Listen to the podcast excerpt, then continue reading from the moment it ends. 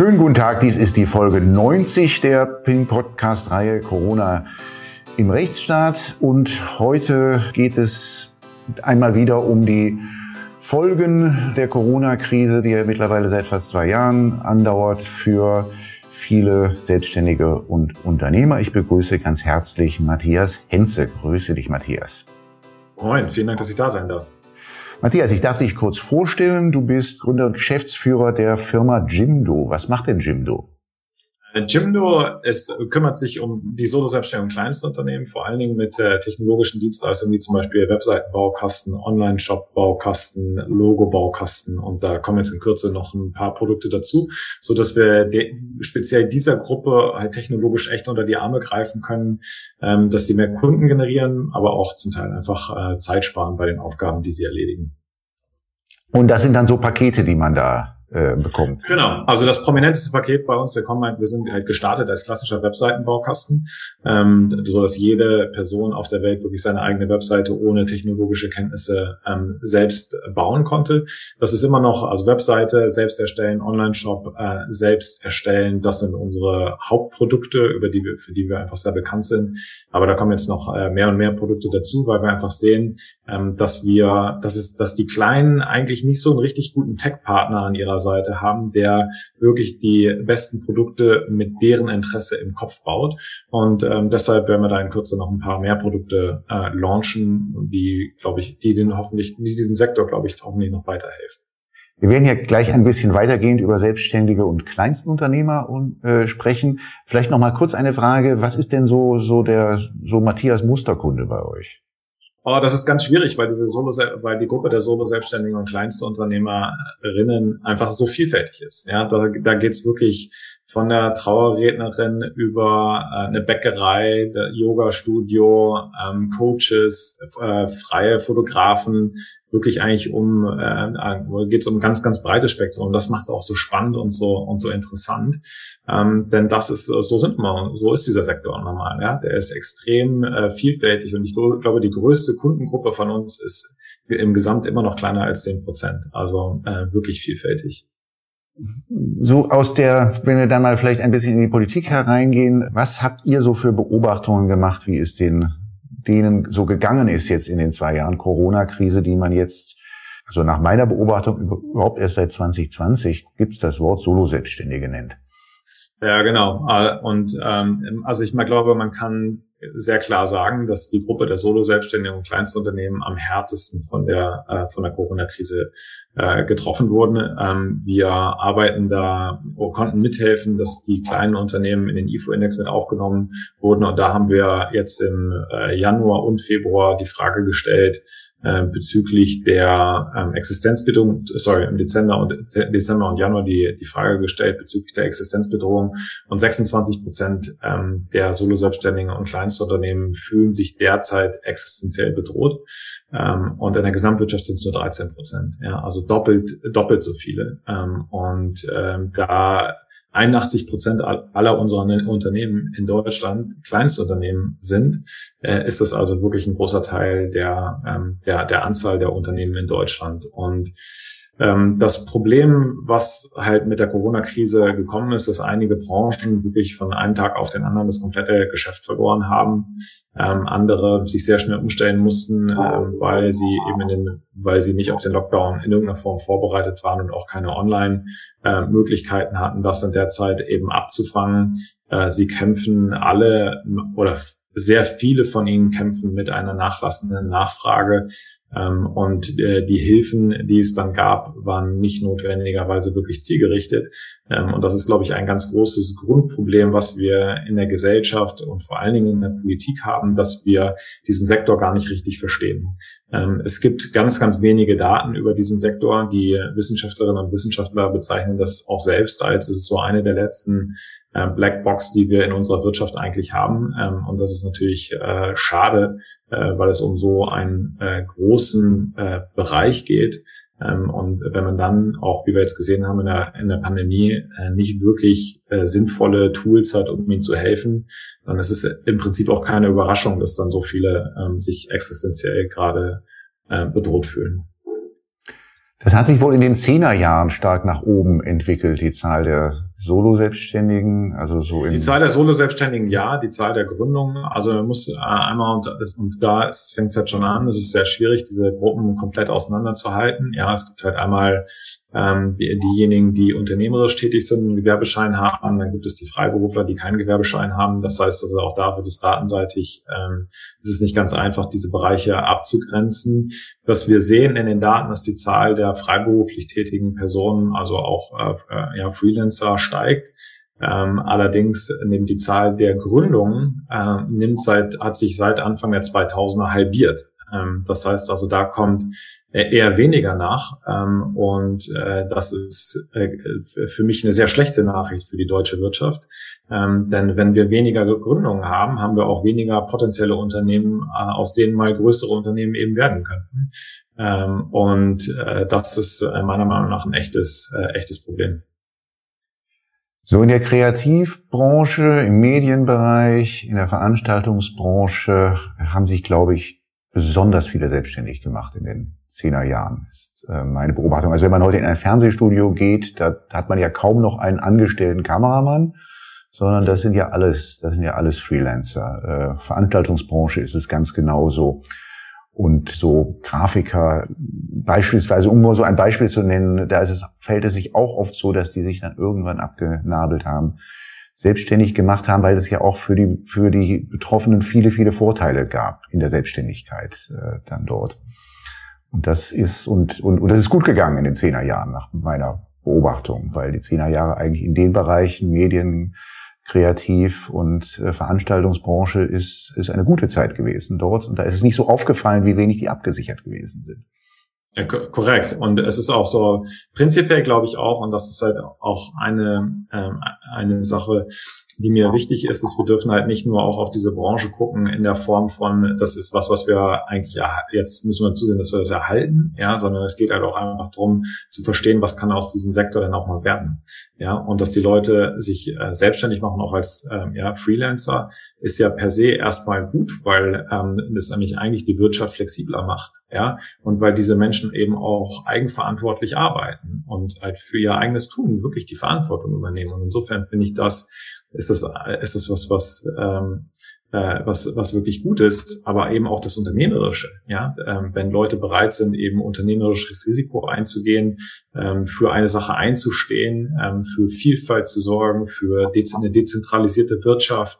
Ja, und eine Sache, die ist halt sehr schwer zu quantifizieren, ist halt auch das Menschliche. Ja, also ich ich habe Geschichten in der Pandemie erlebt, da, ähm, da, da, also da denkst du, das ist ja Wahnsinn, was die Leute über das normale wirtschaftliche hinaus tun, was große Unternehmen halt nicht tun. Ähm, und äh, deshalb ist mir dieser ganze Sektor auch so wichtig, weil ich denke, wenn wir diesen Sektor stärken, dann profitieren wir auf ganzer Ebene ähm, davon, ähm, halt wirklich als Gesellschaft. Ähm, und äh, ja, insofern ist es äh, schade, mit anzugucken, was da gerade passiert. Aber ich hoffe, dass es eine große Lehrstunde für uns ist, ähm, dass wir genauer hinschauen, besser verstehen ähm, und halt auch wirklich eine Vision entwickeln, was, da, was daraus denn werden kann und warum das auch so wirklich, wirklich wichtig für uns ist. Warum war es für die Solo-Selbstständigen und sicherlich auch für die, die du als Kleinstunternehmer bezeichnest, warum war es für die über weite Strecken der Corona-Krise so schwierig, Aufmerksamkeit zu finden für ihre Situation?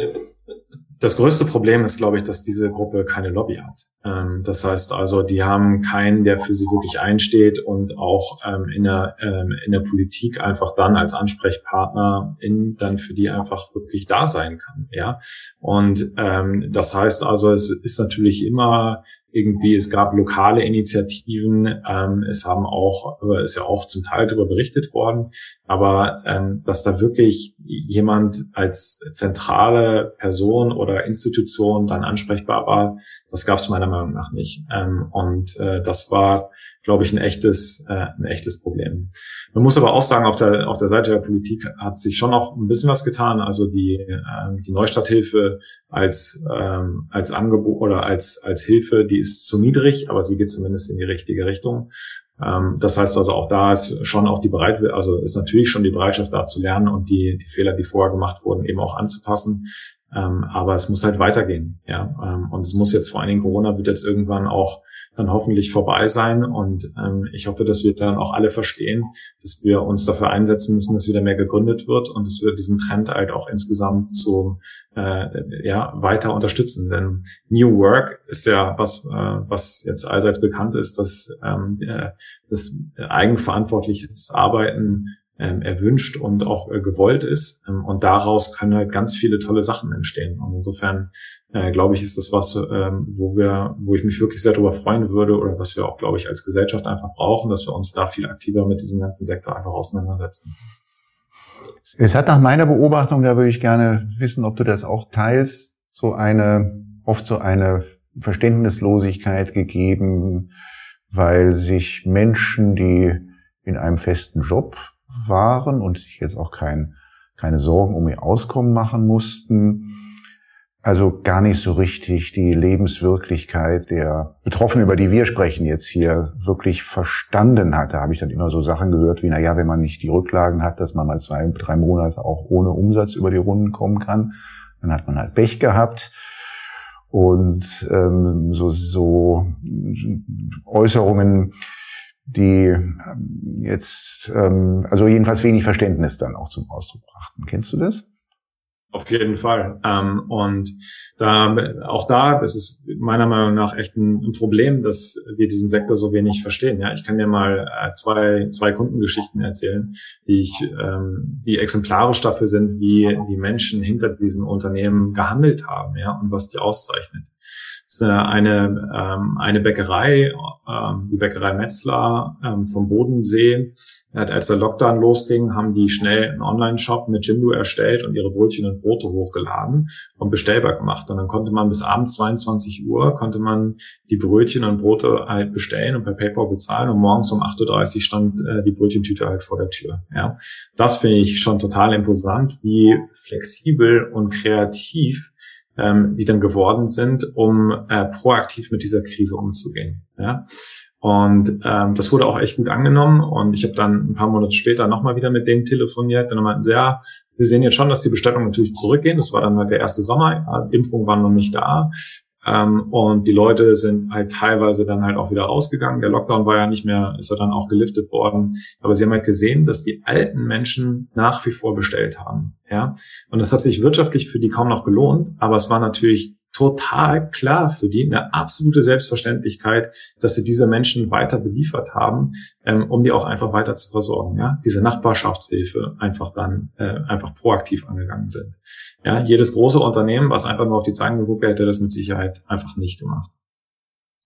Zweite, zweite Kundengeschichte ist, ähm, ich habe mit einem äh, Hutmacher aus der Schweiz gesprochen, aus Zürich. Der führt es, äh, die Hutmacherei in dritter Generation, sind so normalerweise 25 MitarbeiterInnen, die, ähm, die, die, dort arbeiten. Und ähm, der hat ähm, mit dem Beginn des Lockdowns hat er sich auch gleich nachts hingesetzt, hat einen Online-Shop über Jimdo erstellt, und ähm, der hat umgestellt auf so Strohuntersetzer, die man so unter das Geschirr oder unter Vasen packt. Ja, und das hat er vorher schon mal ein paar für ein paar Freunde und so gemacht und es kam ganz gut an. Und dann meinte sie, ja, die Leute sind jetzt mit mir zu Hause, könnt mir schon vorstellen, dass das nachgefragt wird. Und ähm, das kann ich auch von zu Hause produzieren, das ist auch relativ ähnlich zum Gut machen. Das kann ich auch meinem Team äh, beibringen, das jetzt auch von zu Hause zu machen. Auch das, ja, wie kreativ er damit umgegangen ist und sofort aktiv geworden ist, um weiterzumachen, fand ich echt cool. Aber dann hat er weiter erzählt und meinte, ja, Matze, übrigens, also meine zwei Ziele, die ich eigentlich habe, erstens, ich möchte meine Miete weiter bezahlen und zweitens, ich möchte meine Stundenlöhner weiter bezahlen. Ich meinte, deine Stundenlöhner? Er meinte, ja, die sind hier bei der Schweizer Regierung irgendwie durchs Raster gefallen, ja, die kriegen überhaupt gar keine Hilfen und das sind halt Studentinnen und Studenten und die müssen auch von irgendwas leben. Ja, und das ist halt total krass. Ich meine, der hat sicher äh, einen über 50-prozentigen Umsatzeinbruch gehabt, ja. Ähm, und das Ziel, was er hatte, war, sein Team weiter zu finanzieren und hat sich hinter diese Menschen halt auch einfach dann zurückgestellt. Und du kannst dir sicher sein, der hat reingehauen wie sonst noch was, um diese beiden Ziele zu erreichen. Und das hat er dann tatsächlich auch, äh, auch geschafft, ja. Aber das zeichnet diesen Sektor halt auch einfach echt aus, ja. Die, da, da, da vermischt sich Privatleben und äh, Arbeitsleben komplett. Die stehen völlig für das ein, was sie da gebaut haben, ähm, arbeiten ähm, wirklich, wirklich viel ähm, und haben dann auch noch ein total werteorientiertes Handeln. Ja, und das ist das, was mich auch super inspiriert, wo ich denke, so das ist doch Wahnsinn, ja. Und das alles wird halt nicht gesehen. Ja, da haben wir keine Transparenz darüber, für was dieser Sektor eigentlich tatsächlich für uns insgesamt leistet ähm, und wie die Menschen dahinter auch agieren. Und ich glaube, ähm, wenn wir da einfach mehr Toleranz von den Leuten hätten, die äh, nicht in dem Sektor arbeiten, aber auch äh, mehr Transparenz schaffen von den Menschen, die in dem Sektor arbeiten, dann ähm, würde es, glaube ich, zu diesen Missverständnissen einfach äh, einfach nicht kommen. Wie bist du denn eigentlich zu, jetzt ganz persönlich zu deinem Herz für äh, die Kleinunternehmer und Solo-Selbstständigen gekommen? Über Jimdo oder äh, auch unabhängig ja. davon?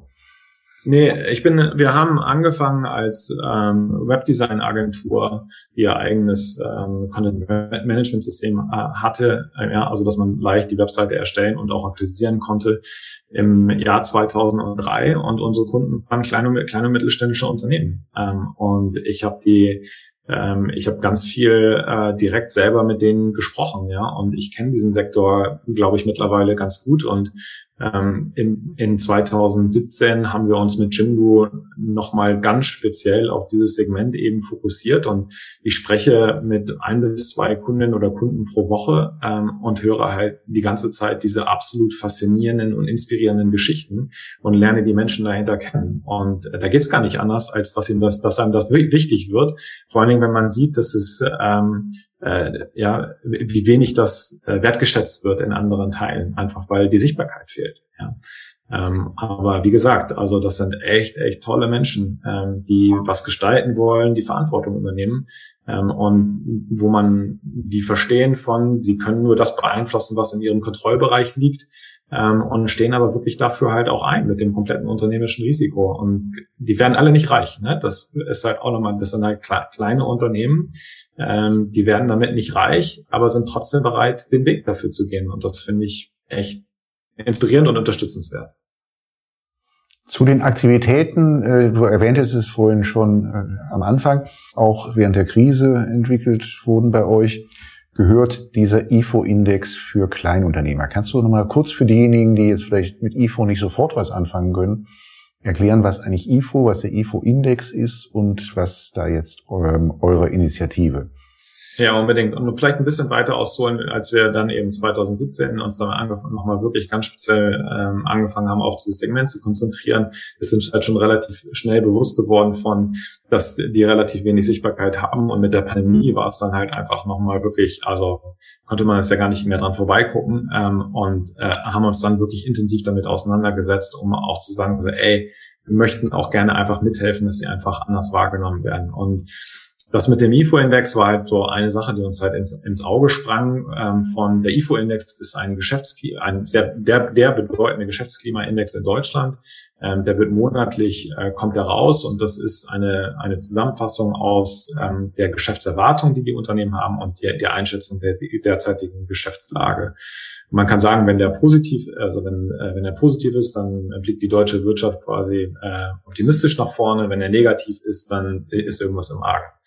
Und dieser Geschäftsklimaindex, der entwickelte sich dann irgendwann, äh, fing dann nach dem ersten Schock an, sich positiv zu entwickeln, ja. Und äh, das ist, war überhaupt nicht das, was wir in unserem Sektor wahrgenommen haben, der Solo-Selbstständigen und Kleinstunternehmer. Und dann haben wir uns das noch einmal genauer angeguckt und gesehen, dass es eine Umfrage unter 9000 Manager innen ist, ähm, alles eigentlich Mittelständ, mindestens mittelständische Unternehmen, eher Großunternehmen. Und wie gesagt, das ist doch eigentlich, äh, eigentlich nicht so ganz richtig, ja, weil die Kleinstunternehmen äh, werden hier überhaupt nicht sich berücksichtigt, machen aber 81 Prozent aller Unternehmen in Deutschland aus. Und ähm, dann haben wir ähm, angefangen mit dem IFO-Institut äh, äh, zusammen zu kooperieren. Das IFO-Institut ist eines der führenden äh, Wissen, ähm, Wirtschaftswissenschaftsinstitute in Deutschland ähm, und konnten dann eben mithelfen, dass die Solo-Selbstständigen und Kleinstunternehmen in diesen Index mit aufgenommen werden. Das heißt, die Daten fließen jetzt wirklich in den großen IFO-Index mit ein.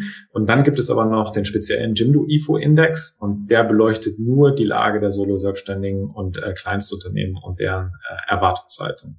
Ähm, und das ist halt super spannend, äh, diese beiden Sachen halt getrennt zu, äh, sich auch anzuschauen, äh, weil man halt schon sehen kann, dass da deutliche Unterschiede sind. Ja, und das ist jetzt eine eine von wahrscheinlich mehreren Initiativen. Da wollen wir noch ein paar andere Sachen machen, wie wir mithelfen können, dass wir einfach mehr Sichtbarkeit von diesen kleinen Unternehmen in der Gesellschaft halt einfach fördern können.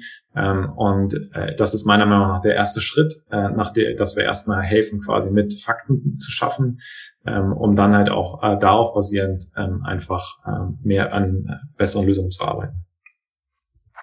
Wie hat sich der Index so entwickelt während der Krise? Also der, der wird seit äh, August im, im, von IFO ausgewiesen oder da wurden, äh, seitdem wir die Daten herangezogen und seitdem ist es so, dass äh, der Index deutlich unter dem der Gesamtwirtschaft äh, liegt. Die Lage wird sehr viel schlechter eingeschätzt.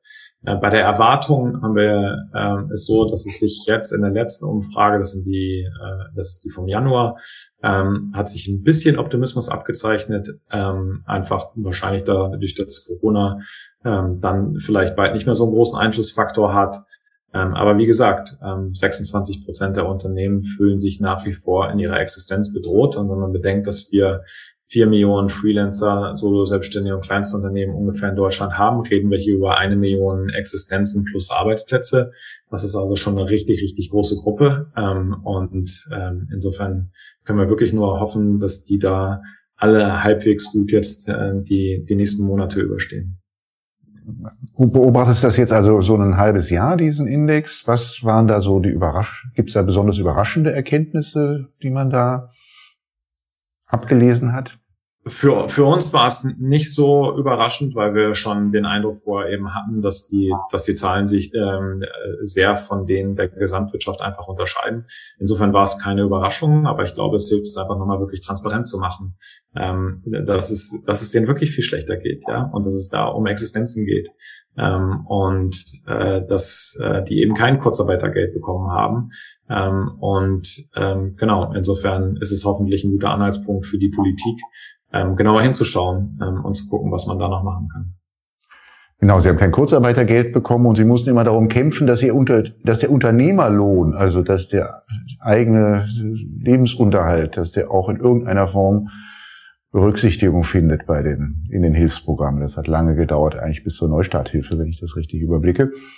Ähm, äh, womit wir bei der Frage sind, wenn du mal so zurückschaust, bevor wir dann vielleicht mal kurz auch mal nach vorne gucken, so aus den letzten zwei Jahren, was sind denn so die, was sind die Sachen gewesen, wo du sagst, also das sind so die größten Fehler gewesen, die Politik und Gesellschaft da gemacht haben?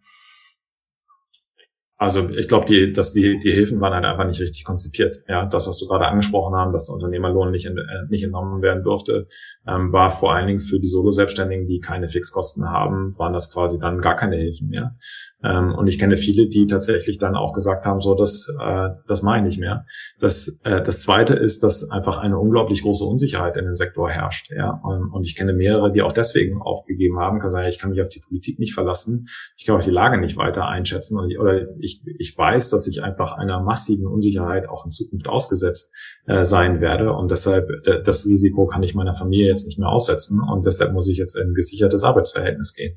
Ja, ähm, und äh, wir wissen ja auch alle, dass ein gesichertes Arbeitsverhältnis auch nicht immer ähm, unbedingt sicher ist. Ähm, aber es ist halt auch einfach so, dass ich glaube, dass viele von diesen Leuten auch einfach ähm, ja das bedauern, bis sie wieder bereit sind, den Sprung zurückzumachen in die Selbstständigkeit. Ähm, und ähm, ja, das ist das glaube ich ein bisschen äh, aber wie gesagt, ich glaube, das größte Problem ist, die Hilfen waren nicht richtig konzipiert und es gab auch kein klar, klares Signal von, ihr seid uns wichtig und wir kümmern, kümmern uns und ihr könnt euch darauf verlassen, was zu einer massiven Unsicherheit ähm, geführt hat. Ja, auch zum Beispiel die Regeln sind ja im Nachhinein teilweise bei den Hilfsprogrammen geändert worden. Ja, und ähm, die, äh, die Unternehmerinnen und Unternehmer haben aber auf den ursprünglichen Aussagen basierend ihrer, ihrer Entscheidung getroffen ähm, und dann war es so, Edge, nee, jetzt doch nicht mehr. Ähm, und das ist natürlich nichts, wo, äh, äh, was ähm, ja, womit oder das, das sorgt für eine unglaublich große Unsicherheit und auch für echt viel Ärgernis. Dann schauen wir mal ein bisschen voraus. Was würdest du sagen, sind so die Hauptlehren für die Zukunft, für die Situation der solo-selbstständigen kleinen Unternehmer, die man auch wieder Politik und Gesellschaft ziehen sollte? Also erstens glaube ich, dass das, dass das, ich glaube, dass es wirklich eine, eigentlich eine sehr gute Zeit für Solo-Selbstständige und kleine Unternehmen in der Zukunft geben kann. Ähm, denn, wie gesagt, der Trend nach eigenverantwortlichem Arbeiten und Selbstverantwortung zu, tra zu tragen ist ja da. Ähm, und ich glaube, wir können mit den richtigen Mitteln und Unterstützung auch äh, neuen Gründergeist entfachen. Und das würde der, das würde der Wirtschaft äh, definitiv gut tun. Ich sehe auch natürlich äh, mit meiner Brille als äh, jemand, der in dem Tech-Bereich ähm, zu Hause ist, dass sich äh, immer mehr Unternehmen damit beschäftigen, dieser Gruppe speziell Unterstützung zu geben. Ähm, und da wird sich ganz viel tun. Das heißt also auch die, das, das Arbeiten für diese Gruppe sollte einfacher werden. Ähm, und die Kombination aus beiden kann, glaube ich, zu was sehr, sehr Gutem führen. Und ähm, deshalb bin ich da, ähm, bin ich da einigermaßen optimistisch. Ja, und eine dritte Sache ist auch noch, dass man merkt, dass die Wissenschaft sehr offen ist ja, dass sie diese, also Licht in diese letzte Blackbox reinzubringen und zu lernen und zu verstehen. Und ich glaube auch, dass die Politik das eigentlich auch möchte. Ähm, und wenn wir da einfach wirklich mehr Daten haben, besseres Verständnis, dann einen neuen Gründergeist, ja, da kann was ganz Tolles draus werden. Und äh, daran glaube ich, dass das passiert. Und da werde ich auch natürlich versuchen, dass wir da mit Jimdo auch ordentlich mithelfen können. Dann sprechen wir uns bald in einem, in einem Jahr wieder und gucken, ob diese optimistische Vorausschau auch in Erfüllung gegangen ist. Für heute erstmal vielen herzlichen Dank, Matthias. Grüße. Danke dir.